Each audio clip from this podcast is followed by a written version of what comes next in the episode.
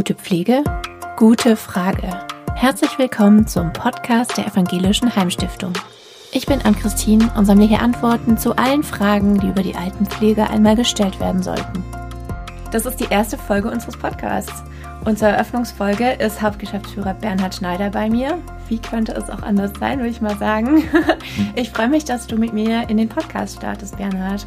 Ja, ich freue mich auch, dass ich der Erste sein darf. Das ist natürlich toll. Und ich freue mich vor allen Dingen, dass du die Idee hattest, diesen Podcast Gute Pflege, gute Frage ins Leben zu rufen. Und ich bin gespannt, wie es uns heute geht in dem Gespräch und wie die Folgen dann von uns laufen. Ja, ich bin auch total gespannt. Und weil für dich sind Interviewsituationen ja irgendwie schon fast Alltag.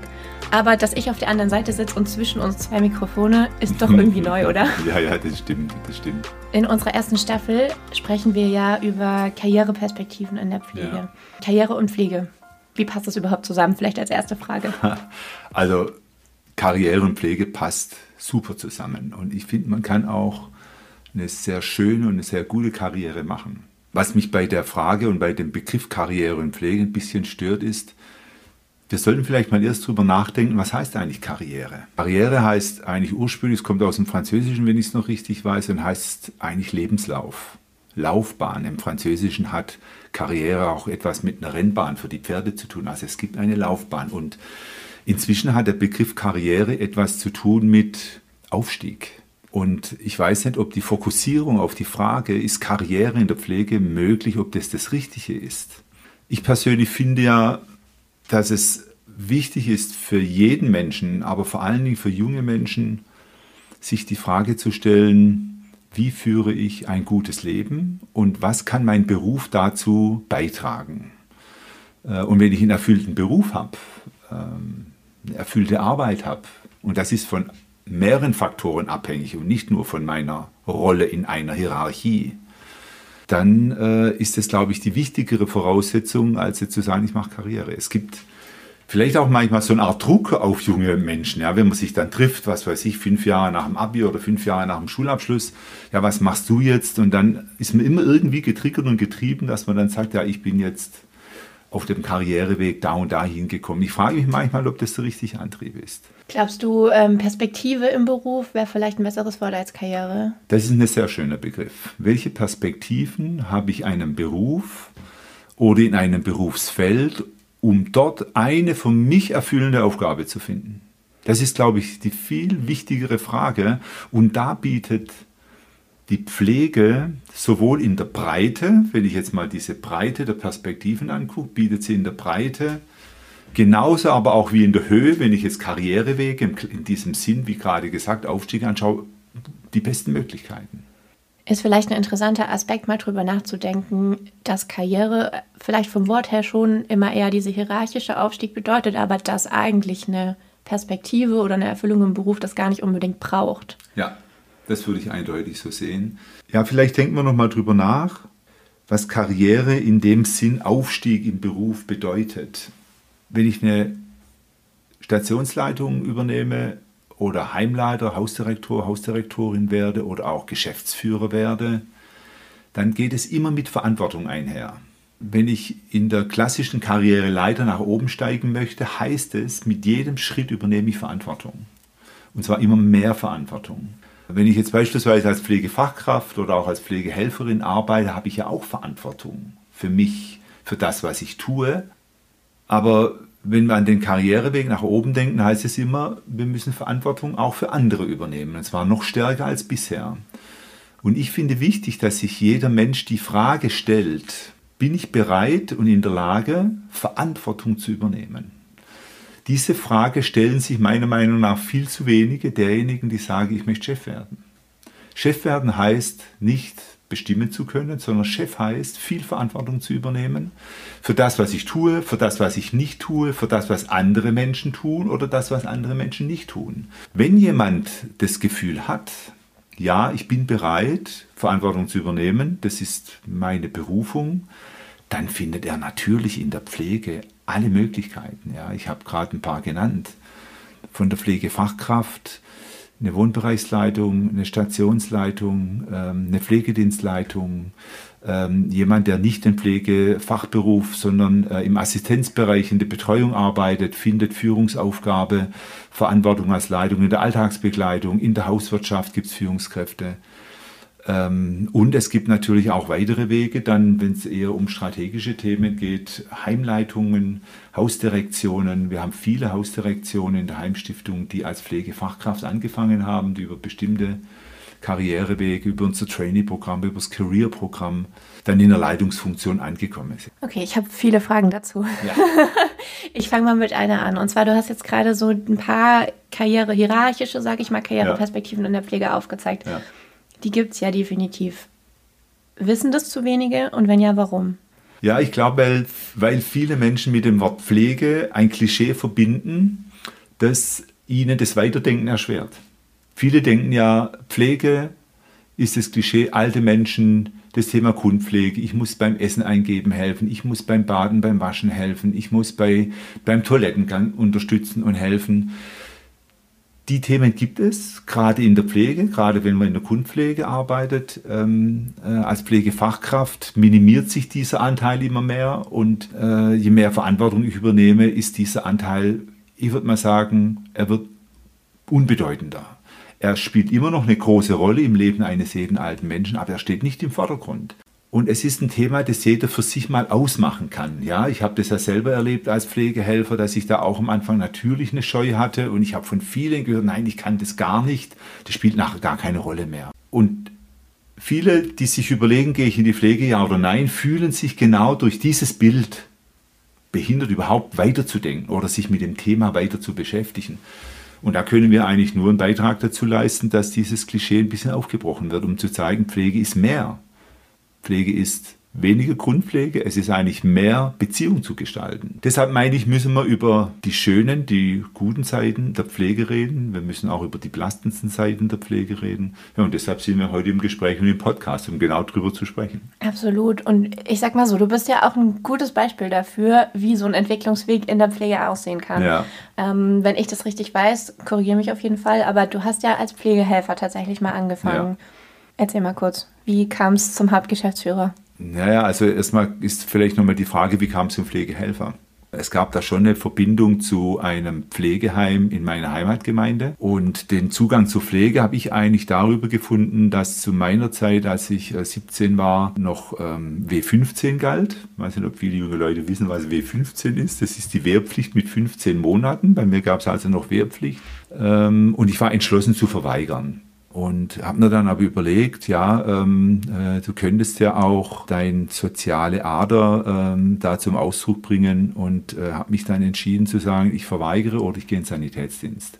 Und dann habe ich in, der, äh, Grund, in meiner Grundausbildung den Pflegehelfer Kurs gemacht. Das heißt, ich bin gelernter Pflegehelfer, anerkannter Pflegehelfer. Und äh, danach der Grundwehrdienstzeit und meinen Auslandsaufenthalten ähm, äh, habe ich auf Studium warten müssen und habe dann in dieser Zeit ähm, äh, als Pflegehelfer gearbeitet. Und dort ist mir genau das passiert, von dem ich vorher gesprochen habe. In den Begegnungen mit den Alten habe ich gespürt, das ist mein Thema. Da habe ich gemerkt, das ist meine Berufung. Und was mich jetzt interessieren würde, hattest du auch diese Denkmuster, über die wir vorher gesprochen haben, bevor du diese Pflegehelferausbildung gemacht hast? Also hattest du auch diese, diese, sag ich mal, einschränkenden, klischeeartigen Vorstellungen von der Pflege? Eigentlich nicht, nee. Nee, die waren nicht da. Das kommt bestimmt dadurch, durch die Beziehung und die Nähe zu den alten Menschen, die ich schon als Kind und Jugendlicher äh, aufbauen konnte. Also ich hatte nicht die Blockade, wenn du dann als Pflegehelfer arbeitest, dann wird es ein Problem mit der Grundpflege. Natürlich habe ich Grundpflege gelernt, wie das geht. Deshalb musste ich da auch schon, wie ich einen Zugang habe. Nee, das hat mich da gar nicht blockiert, ähm, obwohl mich am Anfang natürlich beschäftigt hat. Das gehört dazu zur Arbeit. Das ist eine professionelle Distanz, die man dann mit der Zeit auch da äh, aufbaut dazu. Und dann ist es kein Thema mehr. Und wie ging es dann weiter? Du hast vorhin kurz gesagt, jeder muss ja auch für sich an irgendeinem Punkt rausfinden, ja. bin ich jemand, der Verantwortung übernehmen kann und möchte. Wie war das bei dir? Ja, das habe ich damals natürlich nicht so rational durchdacht. Ich habe hab, hab mich nicht hingesetzt und gesagt, ja, bist du bereit, Verantwortung zu übernehmen, sondern ich finde, man spürt es, ähm, wenn man so in sich hineinhört, ja, äh, was will ich mit meinem Leben anfangen, ähm, äh, was will ich für andere Menschen sein? Und mit der Frage habe ich mich, wie alle jungen Leute heute auch natürlich beschäftigt, ja, will ich einen sozialen Beruf, will ich was Gutes tun, will ich Geld verdienen, will ich die Welt sehen? Ähm, und all solche Fragen stellt, stellt man sich und die habe ich mir natürlich auch gestellt. Und der Grundstein ist gelegt worden, als ich dort als Pflegehelfer gearbeitet habe, dass ich mich dort wohlgefühlt habe. Ja, ohne dass ich damals gesagt habe, ich mache Karriere in der Pflege. Das war gar nicht, das war gar nicht äh, mein, mein Vorgehen, sondern habe gedacht, ja, jetzt studierst du. Dann habe ich studiert, habe Sozialpädagogik studiert, haben sehr früh Kinder gekriegt. Äh, dann habe ich noch eine Ausbildung im Verwaltungsbereich gemacht. Und äh, irgendwann äh, ist die Stelle des Heimleiters in dem Pflegeheim in Freudenthal frei geworden. Wenn es den Wehrdienst jetzt damals nicht gegeben hätte, wärst du in die Pflege gekommen? Das ist eine sehr gute Frage an Christine. Ich habe oft darüber nachgedacht. Ich glaube, mein äh, Lebensweg und mein Berufsweg wäre ein anderer geworden. Das ist ja jetzt gerade auch ein aktuelles Thema. Ich will gar keine politische Diskussion aufmachen, aber wir sprechen ja auch gerade viel über das soziale Pflichtjahr, ja, was so ein bisschen ja. zur Disposition steht. Ähm, das jetzt vielleicht mal beiseite, aber grundsätzlich glaubst du, der Pflegeberuf wäre zugänglicher für junge Menschen, wenn die einfach mal die Möglichkeit hätten oder sich die auch nehmen würden, sich das anzuschauen, sage ich jetzt mal ganz plakativ?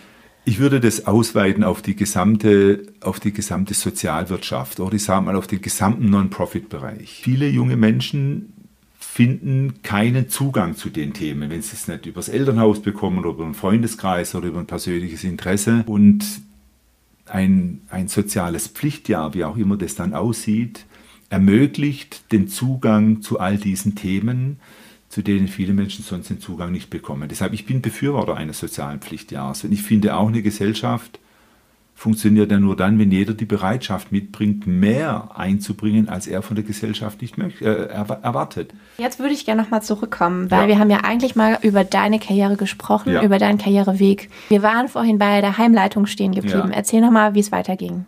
Ja, ich war sechs Jahre Heimleiter. Es war eine sehr schöne, erfüllende Zeit.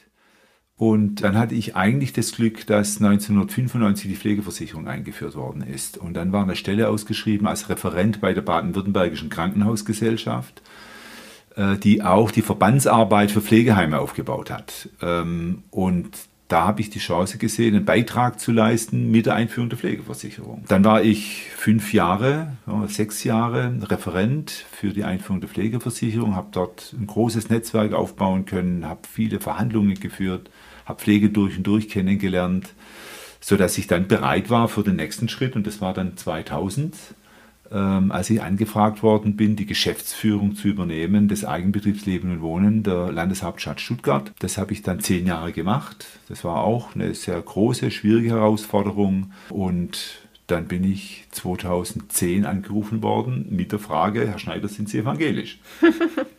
und dann habe ich gesagt, ja, ich bin evangelisch. Warum? Und äh, ja, dann äh, wurde ich gefragt, ob ich mich nicht in das Bewerbungsverfahren äh, um die Stelle des Hauptgeschäftsführers der Evangelischen Heimstiftung äh, einbringen möchte. Und das habe ich dann gemacht. Hast du es dir direkt zugetraut? Ich habe mit Herrn Wanning, äh, meinem Vorgänger, mehrere äh, Gespräche natürlich geführt zu vielen anderen Themen. Deshalb kannte ich die Heimstiftung und wusste, die Heimstiftung ist der größte, der bedeutendste Träger und äh, deshalb habe ich mir überlegt, das wäre eine hervorragende Chance und ja, ich habe mir es zugetraut. Sonst hätte ich mich nicht beworben. Glaubst du, so Entwicklungswege haben allgemein viel damit zu tun, was man sich selbst zutraut?